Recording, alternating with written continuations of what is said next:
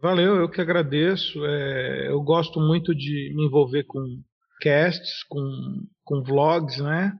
Ter essa chance de transmitir um pouquinho do que eu aprendi no caminho aí, transmitindo aqui diretamente da gloriosa Osasco para o mundo. Sejam todos bem-vindos ao primeiro cast do projeto Os Doze Trabalhos do Escritor. Eu sou a J. Oliveira e esse podcast é constituído de opiniões de autores para novos escritores.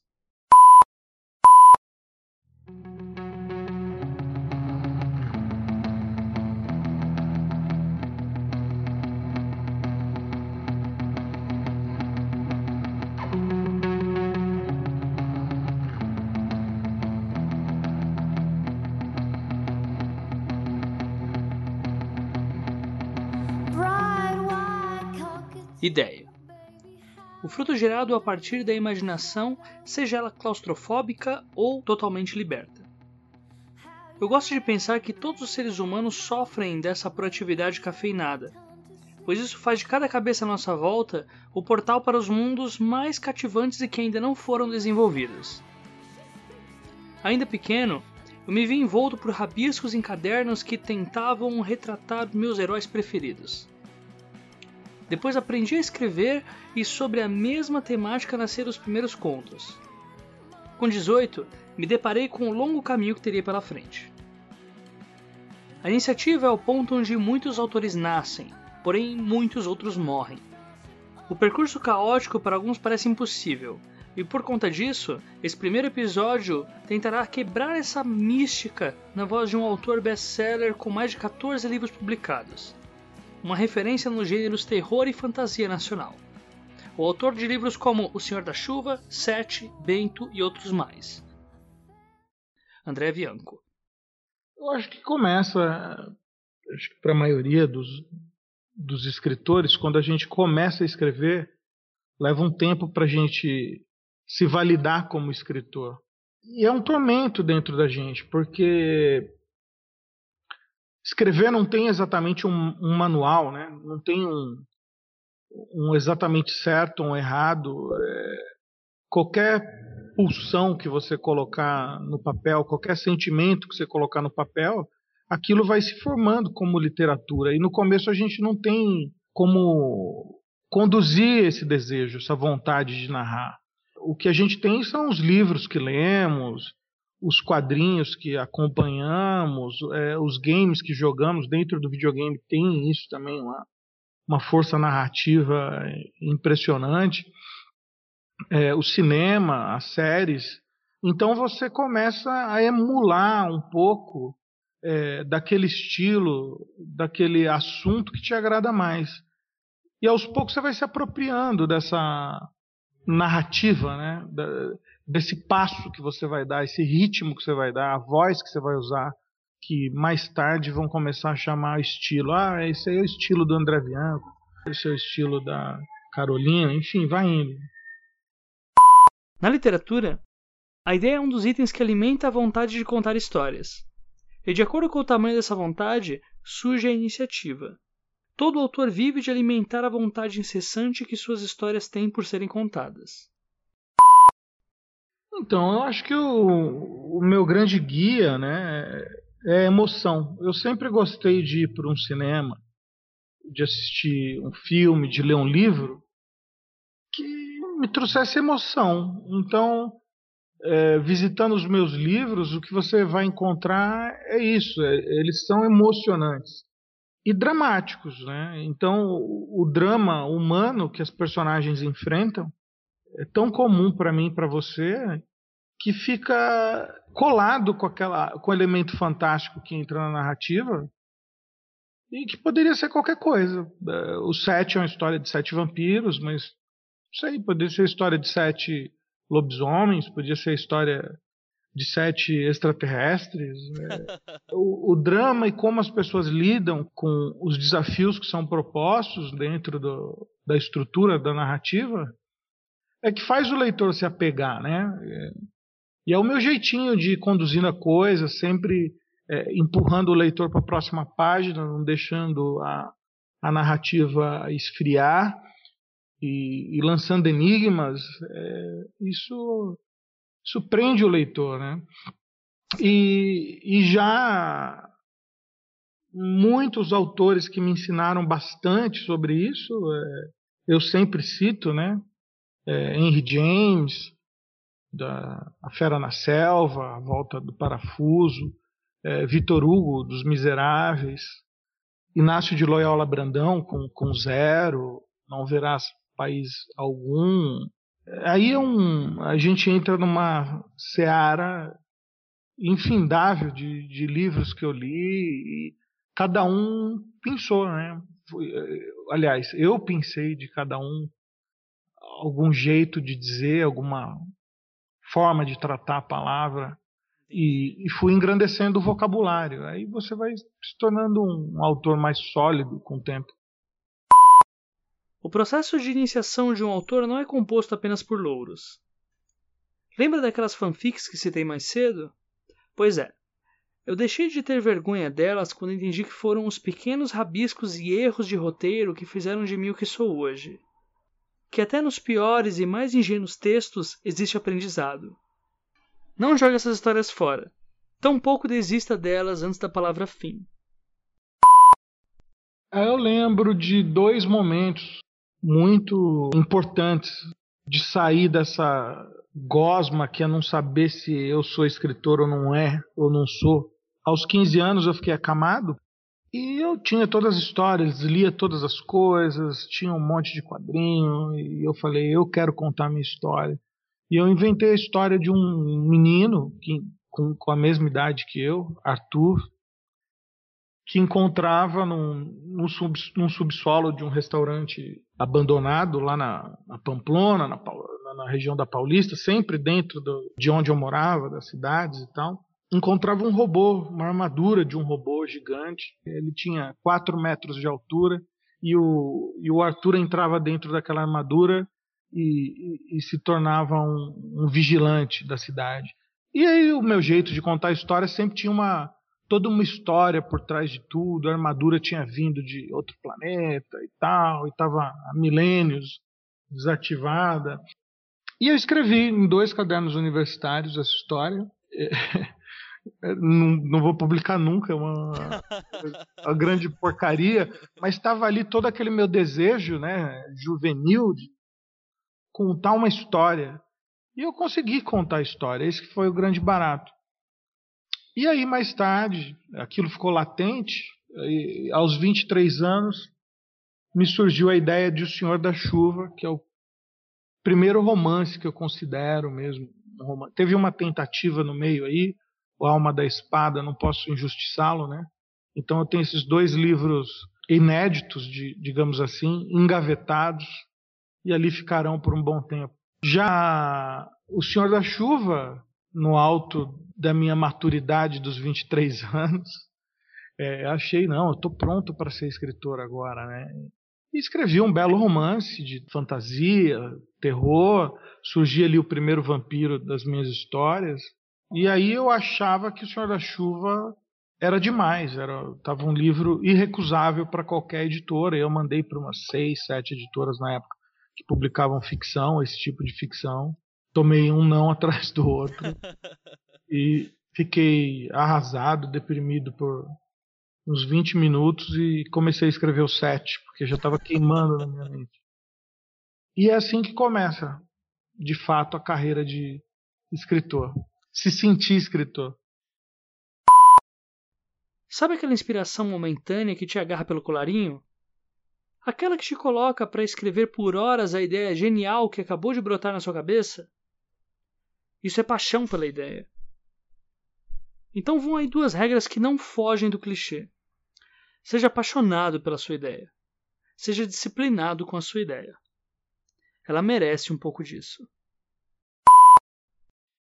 Então, eu com o tempo acabei, por bem, por mal, né, me sistematizando.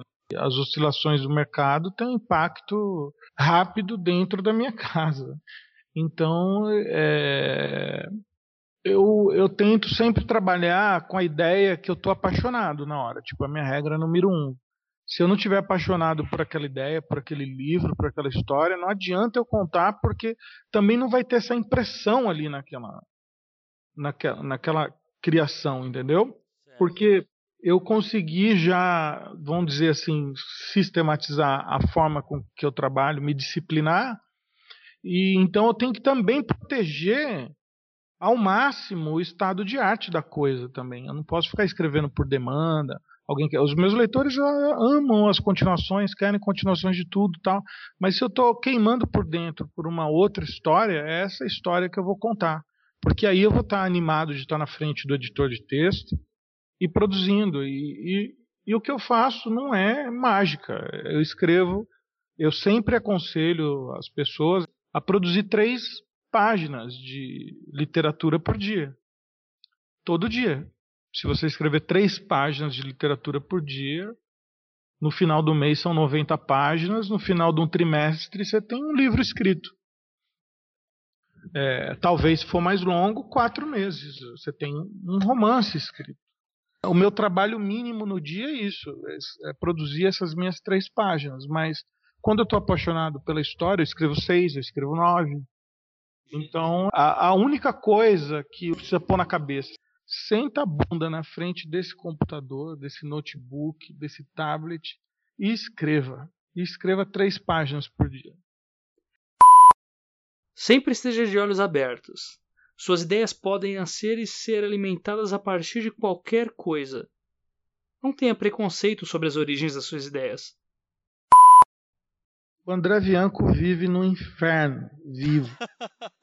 Eu tenho ideia todo dia, toda hora. Eu tenho, assim, só de contos eu devo ter uns 35 contos que eu queria escrever. Contos que dão 10 páginas, 9, 15 páginas. É, é, mas eu estou trabalhando no meu romance. Lembra aquela coisa de eu preciso da literatura trabalhando para mim e tal, para sustentar minha casa. Exato.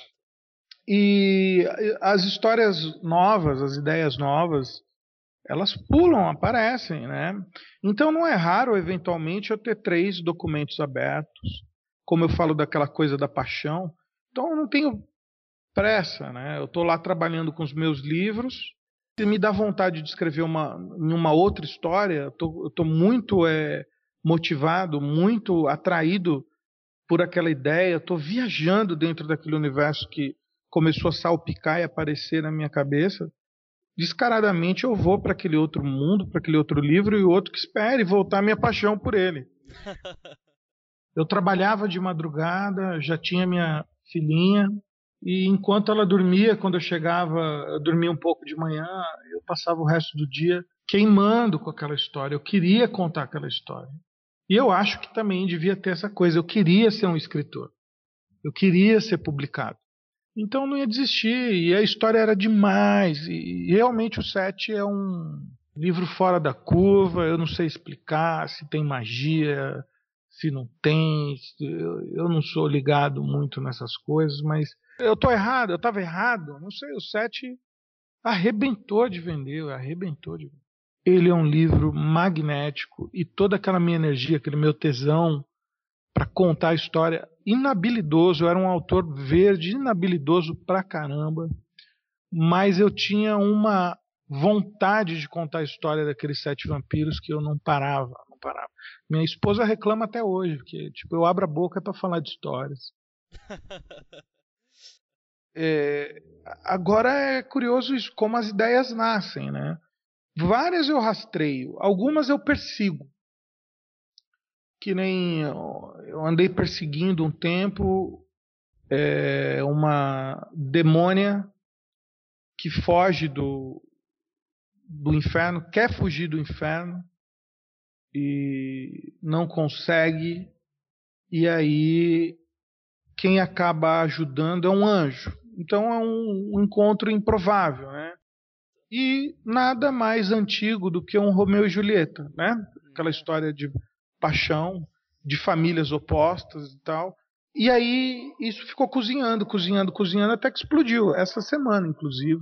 Inclusive essa ideia explodiu com uma potência assim que eu tô assombrado. Eu sei, eu quero estar à altura de contar essa história que eu inventei. É um grande livro, é uma grande ideia, assim, uma grande história. É, é maravilhosa. Eu, tô, eu, eu fico muito orgulhoso assim quando eu consigo enxergar uma história que eu sei que vai ser emocionante se você escreve um livro que é um peixe morto, assim, como você espera que os leitores vibrem, que, que reajam àquilo, né? Agora, quando o livro é vibrante, né? Assim, parece que você colocou o leitor em cima de um búfalo e deu um chicotada na, na, na, anca do búfalo, ele saiu correndo com o seu leitor lá em cima. Né? Ah, o leitor fica doido com, com, com, a história. E eu percebi que essa história tem todo esse potencial. É, já outras histórias, elas chegam prontas. E posso dar como exemplo Sementes no Gelo, que foi logo depois de, de O Sete.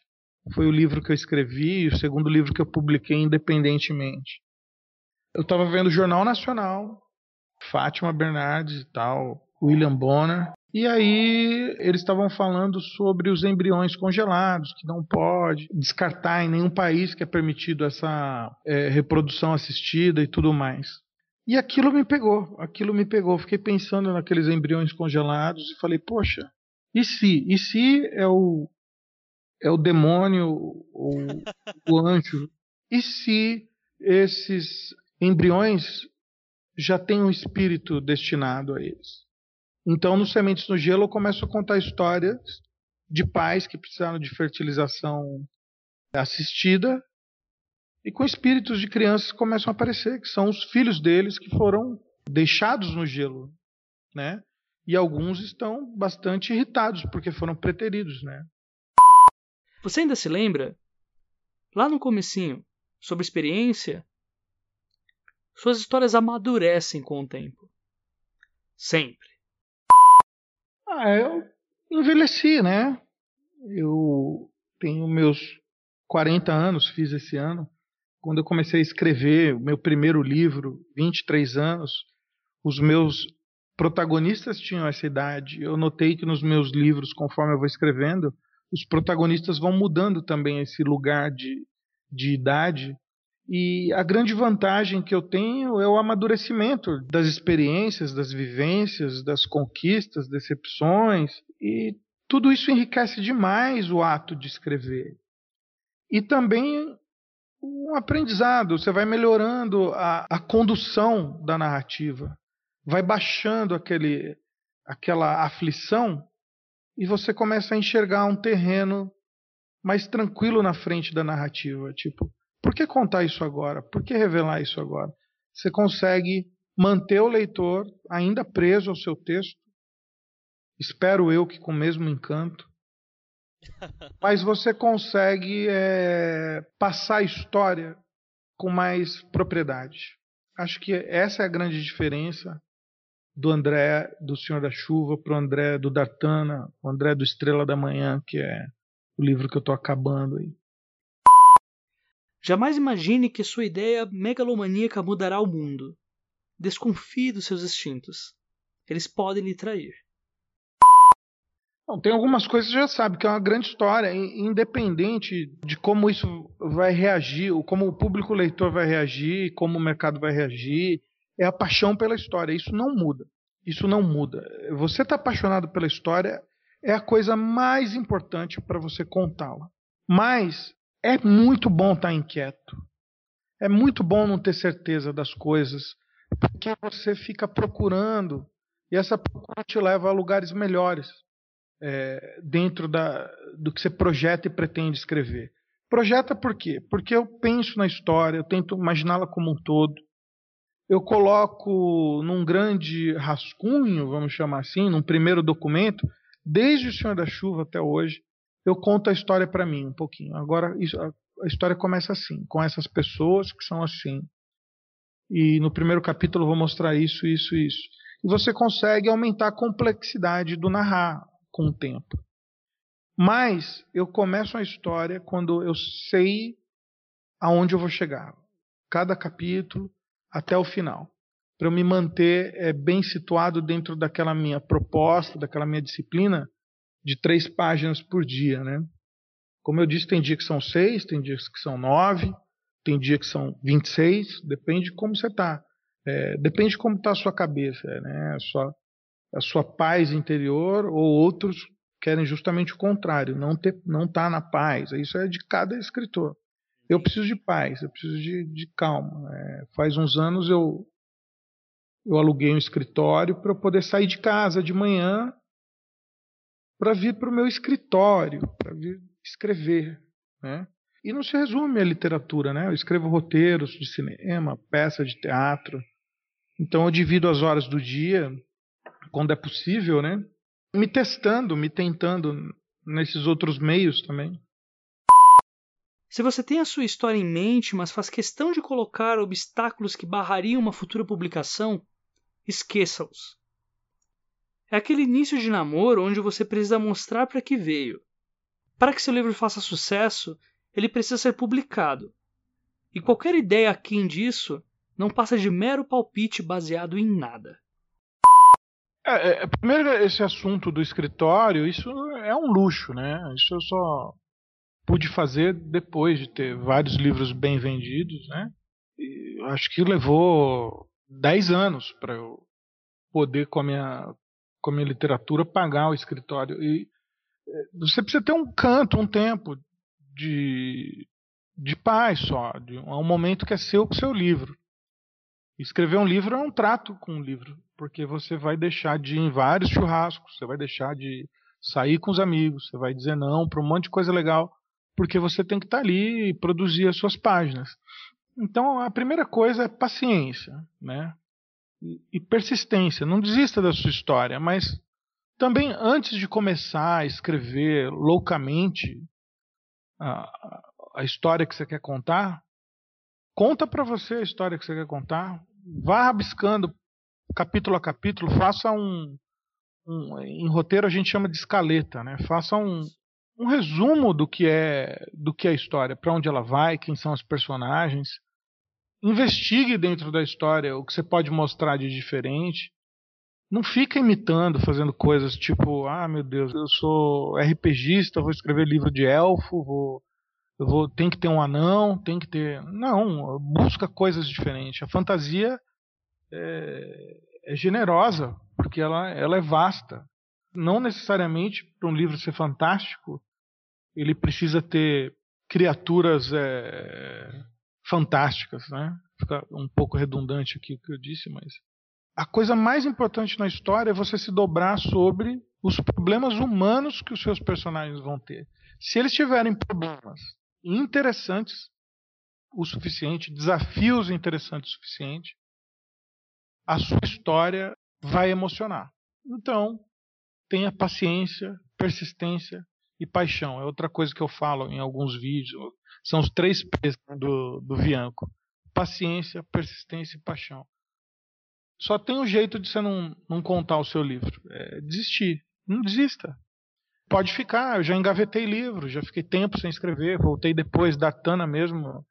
É um livro que aconteceu um monte de coisa no meio do caminho. Eu parei de escrever algumas vezes. É o livro que mais demorou para ficar pronto e o que mais me consumiu. E chegou num ponto que eu percebi que ele era tão ambicioso na ideia, no conceito dele, porque eu coloquei essa, esses capítulos e eu via diante de mim toda a dificuldade que eu ia ter até chegar no ponto final, que foi intimidador. Olha, eu sou um cara com 14 livros publicados.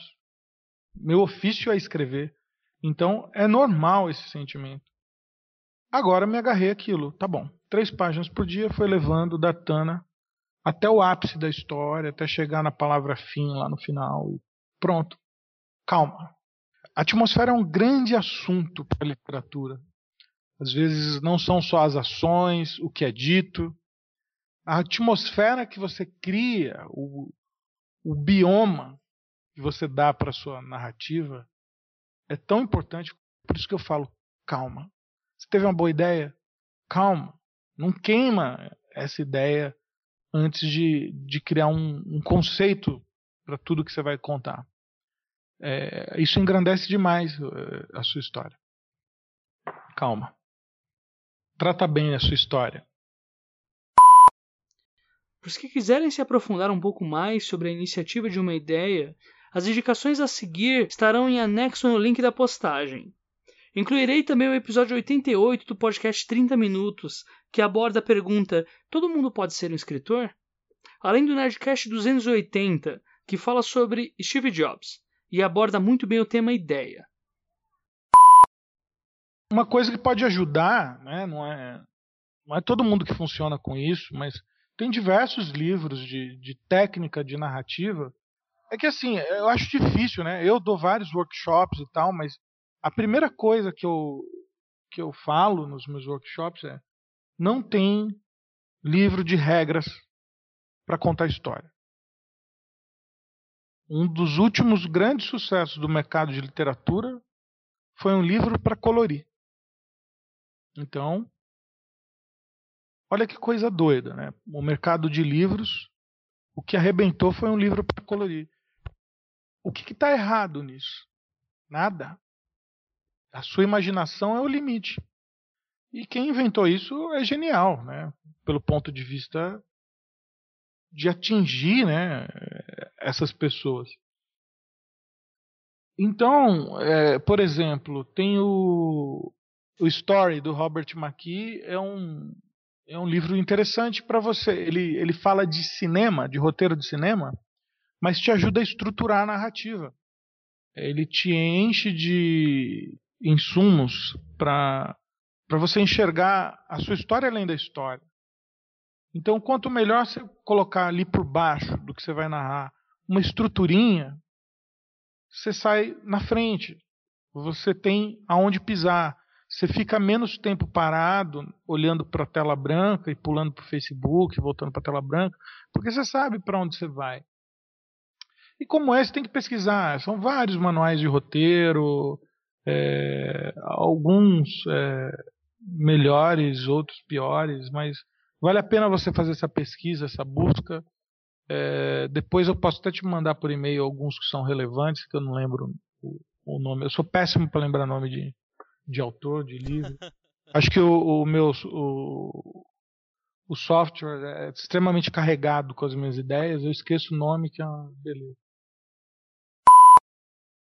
Se vocês gostaram do programa e querem conhecer um pouco mais do trabalho do Vianco, como eu disse, né, esse ano eu terminei dois romances, um bem longo, que é o da Tana, deve estar mais ou menos com as 600 páginas. E é um livro incrível, é alta fantasia, totalmente diferente de tudo que eu já fiz. É uma história de um mundo onde as pessoas não retêm conhecimento. É, existe essa maldição de não não reter conhecimento. Você, você faz alguma coisa hoje, se você está cuidando de, de uma ovelha, se você quer fazer um cercado, se de repente você se ilumina e faz o cercado, amanhã você não lembra como é feito. Então a vida é muito rudimentar, muito miserável. Ele tem um começo bastante é, difícil da Tana, né? porque eu tenho que narrar junto com a cabeça daquelas pessoas que não têm uma cognição elevada. Mas tudo muda quando, de tempos em tempos, né, um deus de guerra surge nesses planetas, nesses lugares onde não tem essa apreensão da inteligência. E tudo que essas pessoas fazem é seguir esse deus de guerra para um outro lugar, uma outra dimensão, que é o Combateon, aonde deuses vão se enfrentar e lá a mente dessas pessoas é, é libertada e eles se dividem entre soldados, feiticeiras e os construtores de armas. Então a gente vai acompanhando eles se desenvolvendo com a inteligência que o Deus provê a eles, fazendo armas cada vez mais complexas, um lutando contra o outro. E o grande objetivo é um Deus ser vencedor e libertar o mundo dele dessa maldição do pensamento. Então é um Datana é um grande livro. E depois o Estrela da Manhã, que eu estou por terminar. Faltam algumas palavras para eu terminar o último capítulo. E Estrela da Manhã deve sair até esse ano mesmo, porque ele é um livro mais curto, na casa de 220 páginas mais ou menos. Uma história ligeira, mas poderosíssima, onde eu conto a história do Rafa, que é um moleque que sofre bullying na escola, só tem uma namorada que fica junto com ele, é a única pessoa que protege. E como ele perdeu o pai muito cedo, ele vive buscando no, no oculto, no obscuro, é, fazer contato com esse pai de novo, através da internet. E aí ele acaba encontrando um aplicativo que promete para ele que vai dar um guardião para ele por sete dias. tudo que ele tem que fazer é dar sete nomes para esse guardião das pessoas que o atormentam, né? Então ele vai falar o nome da a diretora que pega no pé o tempo todo, a professora que encoberta o cara que, que, é, que é o valentão, o bully, né? E acontece que ele tem as diferenças com a mãe dele e com o irmão dele. E ele dá o nome de todas essas pessoas. E no primeiro dia, a diretora só se joga do alto do, da escola e cai lá no meio do pátio, morta. Aí ele viu, ele compreende aonde ele enfiou a mão, né? Aonde ele alcançou na internet. Estrela da Manhã, um demônio infernal, né? Redundante, mas que agora é uma corrida contra o relógio, né? Estrela da Manhã vai matar todas essas pessoas que ele deu o nome, inclusive o irmão e a mãe dele. É um grande desafio para ele. Por hora é isso. Por hora é isso.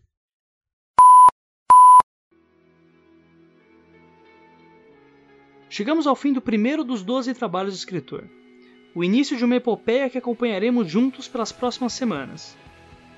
Como ponto final, é interessante entendermos que a diferença entre o autor renomado e um aspirante não está ligada a endeusamentos ou genialidades na maioria dos casos. Mas devemos ter em mente que esses autores incríveis estão nas prateleiras das livrarias pela proposta de bater de frente contra as dificuldades que o mercado editorial nos impõe. Nos vemos na próxima semana com o segundo episódio onde abordaremos escrita e estética. Uma ótima semana a todos e não se esqueçam, sejam dignos de suas histórias. Até semana que vem.